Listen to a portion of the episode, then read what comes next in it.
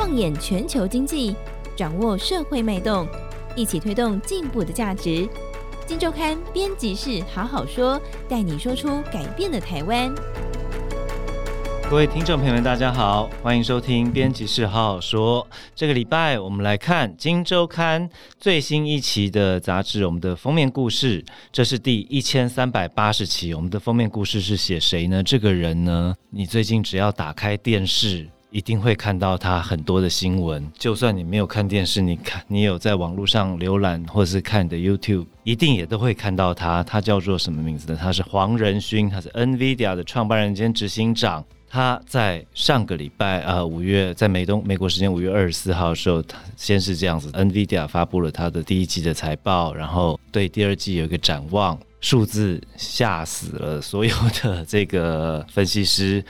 股价立刻飙涨，不止它股价飙涨，也带动了整个费城半导体指数在飙涨。那它旋即又来到了台湾参加我们的 Computex，所以它整个造成了一个旋风。它所标志的是一个 AI 时代要来临，AI 时代的一个象征性的人物，他成为这样的一个人物，火烫烫的一个。如果以这个 Bloomberg，昨天我才看到新闻，Bloomberg 说他在台湾已经成为了一个摇滚巨星哦。我们这一次就来看看这个科技界、AI 界摇滚巨星。我们的标题是黄仁勋凭什么赢？他真的赢了啊！他现在是被封为全球 AI 之王哦。今天跟我们一起聊的是这个我们题目的主作记者伟轩，伟轩好，少哥好，各位听众朋友大家好，好，伟轩，我们先就财经面的角度来看一看好了，就是说他在整个的这个业绩发表之后，他当然有数字，有展望的数字，有过去一个季的数字，那他也说了很多关于 AI 的他的想法，他的看法，那造成了整个市场的轰动，美台两地资本市场同步的在摇滚了起来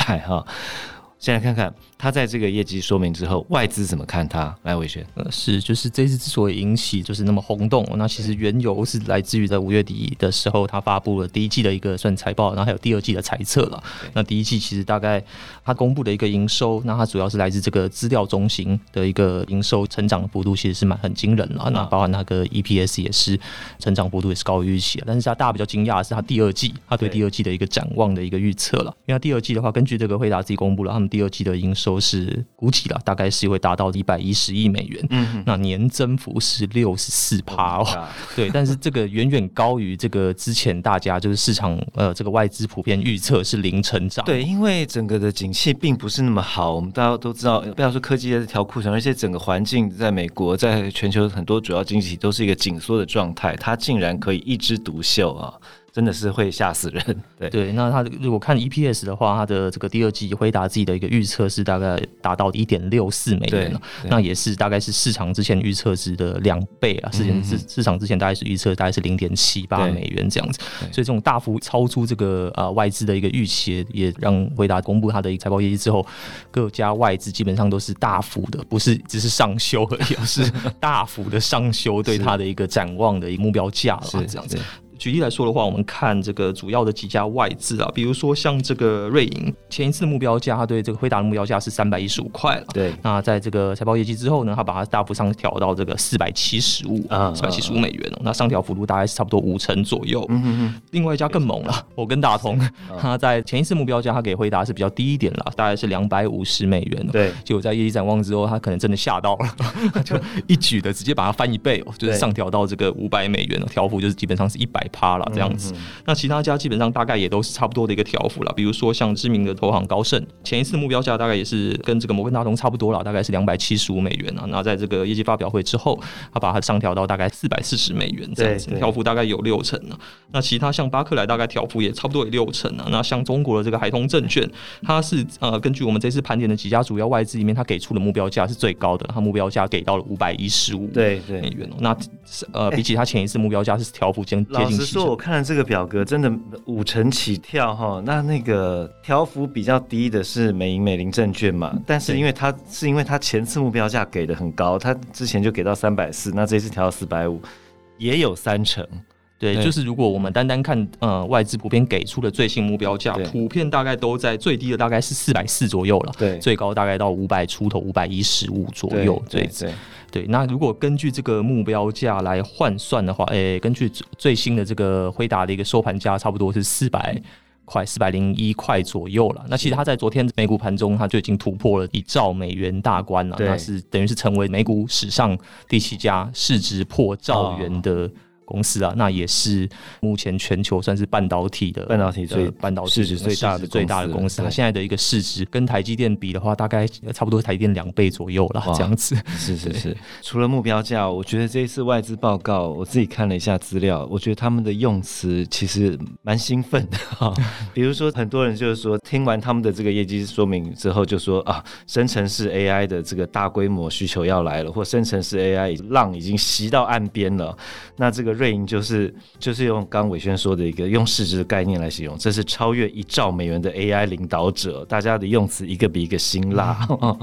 对，然后这个我记得巴克莱证券还有写到一个，他写到两个点让我印象深刻，一个是说我们大家都知道生成式 AI 的商机要来了，但是辉达的这一次的业绩说明让我们发现，它来的时间比原本提早了四分之一以上，而且幅度这么大。然后呢，巴克莱证券后面又写到说，我们可以预期接下来市场会对这个很多的 AI 相关企业都调高评价。但是巴克莱证券这个分析说，我必须讲，老实说，至少在接下来的这一年哦，他们看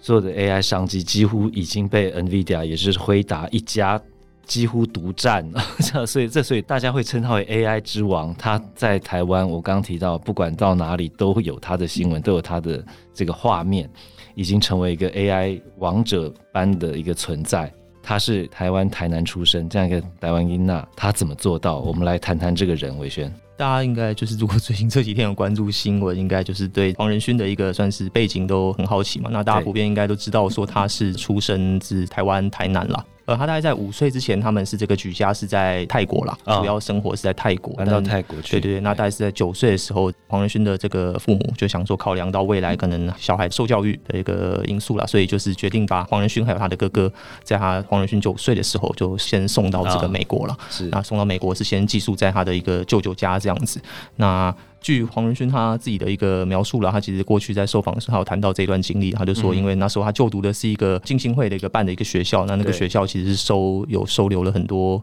都是一些家境可能比较不好的一些孩童啦，所以其实普遍比较困苦。呃，应该说背景也比较复杂一点啦。那他在这段时间其实也算是，就是这个环境比较多这种狼性比较多的孩子们存在，对对对对对。所以他说他其实那段时间也让让他的，比如说他开始去呃见，因为他说可能会常常要跟这个同学打架，对 对对，对，对，所以他说其实也让他等于在那段时间，其实一方面是适应环境了，快速的去这个养成这种所谓的这种适应环境的这种能力了。是，那一方面他说那时候也开始，比如说去学会去健身啊，然后就说也养成了这种算是专注未来。他说对未来的这种比如说保持专注啊，或者这种自律的这种其实习惯，都是可能都是。在那个时候算是间接养成的啦。这样子。是是，对，因为你你大家如果有看到画面的话，其实王仁勋，尤其他最近很喜欢露出他那个刺青哈，就是他那个二头肌那一带的那个刺青，你可以看到他其实是壮硕的啊、哦。那这一次我们还很难得，我们翻到了一份他在十几岁时候，他有在这个运动画刊被提到。来，伟轩聊聊看这是怎么一回事？对，我们这次其实有去，就是爬了一些可能他过去目前还比较不为外界所知的一些，算是他的一些成长历程了。对，媒体之前大家都有报道是说，他之前曾经是有一段时间小时候很爱打桌球啊，那其实他曾经还有得过全美的青少年桌球赛的季军了。哇，那我们就进一步去翻，哎、欸，那发现说，哎、欸，他曾经在这个一九七八年初的时候，对，他有因为这个桌球比赛，他有登上了这个美国的这个运动画刊。哇。我们原本以为他是一个接受采访啦，但是其实我们进一步去翻，发现说，哎、欸，不是，他其实是来自于一则读者投书、哦。然后这个读者投书的人是谁？是他那时候打工的一家桌球体育馆的那个老板哦。他在这个读者投书里面就提到，因为刚好那时候运动画刊有谈到这个全美青少年的这个比赛了，对桌球赛。那这个读者投诉，他老板就是提到说，哎、欸，与其就是你们在桌球赛这些你们关注的这些人哦，其实他觉得可能都不是那么有报道的亮点呢。他觉得说他们应该要把报道焦点关注在这个黄仁勋身上。因为他其实有谈到说，黄仁勋他靠着在体育馆擦地板去赚钱参赛，哦，他不像他在那个体育馆擦地板，然后这个体育馆的老板现在来投诉说，你得看看这个小孩这样子。对对，对，就显示说他其实是一切都是靠自己哦，而且他说他参赛，但是不要以为他说他可能打足球打了很多年哦，他其实是打了三个月足球。对，但是他就说他对冠军有极度的渴望啊，对，哦，所以就凸显出他其实在这个非常小的时候，他就展现出了那种就是极力的要取胜，然后算是各方面的一种自律。的这种特质。其实短短的一段，这个真的是一九七八年的一个投书，你可以看到，因为这是当时他的一个老板的近身观察啊，看到黄仁勋的努力，他为了参赛，为了赚钱，在那边擦地板擦得多努力多认真，然后他有提到他是一个好学生，他的在学校的成绩全部是 A。重点是他练了三个月，而且他对于冠军的追求非常非常非常极度的渴望，所以一段短短的投书，其实你看到黄仁勋的特质，大概在这边展露无遗哦，可以这样说嘛，对不对？对对，就是我们某种程度上看见呢，他在这个小时候其实就体现出了就是非常具有韧性的一个这种特质了。啊嗯、那另外的话，是我们也留意到，就是另外一段呢，是在一九九八年的时候了。在几年前啦，曾经是台积电的财务长的张孝威，他在几年前出了一本出了一本自传。那他其实有在自传里面谈到说，他在一九九八年那时候，他刚进去台积电的时候，那时候其实辉达就已经是他的客户了，但他那时候其实还不知道辉达，他只留意到说，哎，当时有一家客户一直拖欠款项哦，然后他其实也有点哎不太知道原因是什么，但是就是借着这个到美国出差的时候，他就是亲自拜访这家客户。一九九八年，其实辉达是一九九五年创办的嘛，对不对？对对对，对，所以他是创业。真的是初期，大概三年左右就欠了台积电不少钱。OK，好，继续。对，那那时候其实这个呃辉达其实就有跟呃那时候其实就是黄仁勋，他就碰到了黄仁勋了。然后黄仁勋其实那时候就有跟台积电说，哎，希望他们能够类似一个展延这个呃拖欠的一个货款，或者说给他们能够开出一些更相对宽松的条件了。那那时候这个张孝威就说，OK，可以，但是就是说我们还是必须要在比如说在一些信用额度上面，我们还是要做一些调整，哦、就是我们要我们在某些方面给你让。步可以，不能，对对，对，不能全面让。我更正一下，辉达是一九九三年创办，但是他大应该是在一九九五年的时候开始跟台积电展开合作，所以他跟台积电展开合作三年后就欠了一堆钱，然后张小威就飞到美国来跟他谈了。对对，嗯，然后刚刚就是提到的是说，这个明明就是黄仁勋有求于这个台积电哦，张小威呢那时说也在那时做出了适度的让步，说 OK 可以，但是就是我们在某些方面我们还是要有这个信用额度等等，我们还是有一些我们的坚持。但他说别人他说没有想到黄仁勋这样回他的。他说：“请你不要这样对待我们哦，因为我们将来有一天会是你们的最大客户。”对，所以他说他那时候就真的是有点算是被惊讶到啊，就说：“哦，这个小子 就是居然可以有如此的自信。”在张孝义的书中有提到说，他后来确实有量身再帮他们修订了一下他的整个的这个付款的一些条件哦。但我觉得透过这一段过程，第一个。你可以感受到他的自信哦，那当然也呼应到，尤其在这一次这个他们的业绩说明之后，我们国内著名的半导体分析师陆行之就说，过去是一颗苹果救台积电，现在有可能这个救世主换人做了。那他认为，那陆行之计算哈，他有认为，如果照这个 NVIDIA 的业绩规划的话，确实有可能很快的，他在台积电的这个业务量有可能就会。呃，虽然不至于真的超过苹果，但我可能非常逼近苹果的一个贡献度了。那么久以前，这个 这个小子黄仁勋就已经夸下海口，我会成为你们第一大客户。对对，看起来很是有可能在不远，就是这个计划可以实现了。对，这样子。那另外，其实我们有留意到一个比较有趣的啦，是在这个一九九九年那时候是辉达刚上市哦，刚在这个纳斯达克挂牌哦。对。然后那时候大概它的股价大概只有一点六块左右了，一点六块美元左右。嗯、那那时候其实当年他们就是这个黄仁勋还有他的一个伙伴，他们在开会的时候，就是突然就是突发奇想了，他说：“哎、欸，大家来想一下，说如果我们有一天股价破百的时候，要做什么事？”有人提议就说：“哎，那黄仁勋你应该去剃个光头啊。”或者说你可以去穿个乳环了 之类的，但是黄仁勋最后是说 OK，不然来刺青好了。对，黄仁勋就答应说 OK，那股价破百的那一天我要来刺青。对，就十八年之后，二零一七年呢，这个辉达的股价真的破百了。对，那黄仁勋也真的确实没有忘记十八年，听起来像当年在瞎起哄，你知道吗？对，他就真的在呃股价破百的时候去刺青哦。然后据说，因为那时候他的儿子也在场了，据说他的这个刺青过程，他他本人是说哦，那个真的是非常。非常的痛啊！他说痛到他的儿子还跟在旁边安慰他爸说：“爸，你应该就是你要坚强一点啊，你的 就是不要不要就是因为这么点痛就就是要撑过去之类的。”对，其实你透过这样刚刚伟轩分享这几段故事，你看到他是一个从小在一个有充满狼性的环境中，他必须培养自己的这个坚韧跟磨练心智啊，他有很强的韧性。再是这个，他有自信啊。我们透过他跟财经，尤其刚刚前财务长的一段互动，你可以看出他的自信。那再来就是，你可以看出他在整个的这个创业过程中，台积电真的是扮演了一个重要的伙伴的角色哦。他从一九九五年就开始跟台积电合作，到现在都是如此紧密。过程中即使有欠款，他也敢这样子的回应哦。那台积电也配合。但在 AI 这个领域，我想我们时间有限，但我们来聊一个，它在我们看来是一个很核心的一个东西，叫做 CUDA。C U D A，我们来聊聊这件事情，好不好？魏轩，OK，就是其实现在之所以大家对这个惠达的评价认为说，哎、欸，它是现在就当之无愧的 AI 之王哦。对，其实某种程度跟它一个算是。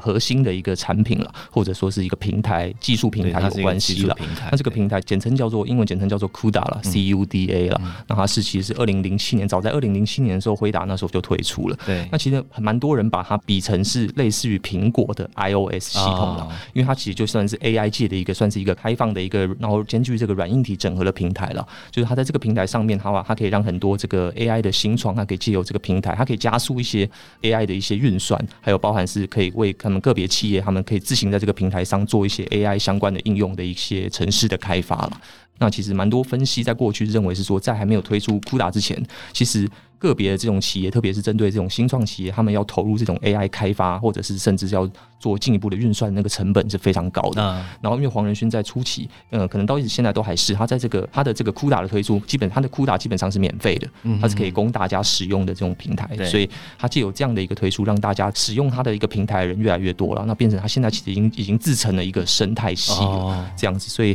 造成说，现在在里面的这个企业要移出去，其实它面临的一个转换的一个成本是很高的啦，就跟现在可能大家都已经。呃，这种苹果的相关的供应链，如果都已经习惯使用它的一个生态系统的话，其实要转移出去，其实是不是那么容易的？所以这也是为什么造成现在很多人认为说，辉达其实有具有这种很强的，我们可以说它 CUDA 是它的一个算是主要的一个护城河了。对，这样子。OK，它建造了一个生态系，一个属于 AI 的生态系，然后它的软硬体都在这里面啊。那它就像刚刚伟轩讲，很多新创是靠它新创茁壮起来就继续用它的，那整个 AI 的生态确实就是这样的一个。一个生态系，你要移转要进来都不容易了。为什么大家会说它甚至对于整个接下来的 AI 时代有一定程度、有相当程度的主宰力？我想就在这边。附带一提，就是这个 CUDA，当这个伟轩文章有提到，二零一六年富比士杂志有特别针对这个事情做个报道嘛，就说当时有三千家的新创，应该就是靠着 CUDA 扶植起来的嘛。那这个文章的标题我记得很清楚，他当时就形容 NVIDIA 会是下一个英特尔，当时。NVIDIA 跟英特尔的市值差非常非常多，呃，它落后英特尔非常多，但现在它大概已经超过英特尔好几倍了。那一个当年关键的布局，然后他凭借他的底气、他的性格跟供应链伙伴的关联，他每一个产品的推出的这样的一个巩固，他的这样的一个实力，确实一个 AI 的王者诞生在我们面前。好，那值得大家认真来看看我们这一次的报道。以上就是我们今天分享，那有兴趣朋友多参考。这是《今周刊》第一千三百八十期，黄仁勋凭什么赢？他真的赢了。好，大家多多参考。好，谢谢大家，拜拜，拜拜。完 Podcast 节目，有好多话想分享，想要提问却无处可去。别烦恼了，现在只要点击资讯栏 Discord 社群平台连接，输入昵称就可以立刻问问题，与主持人互动。让我们一起在学习的路上不孤单，等你来加入。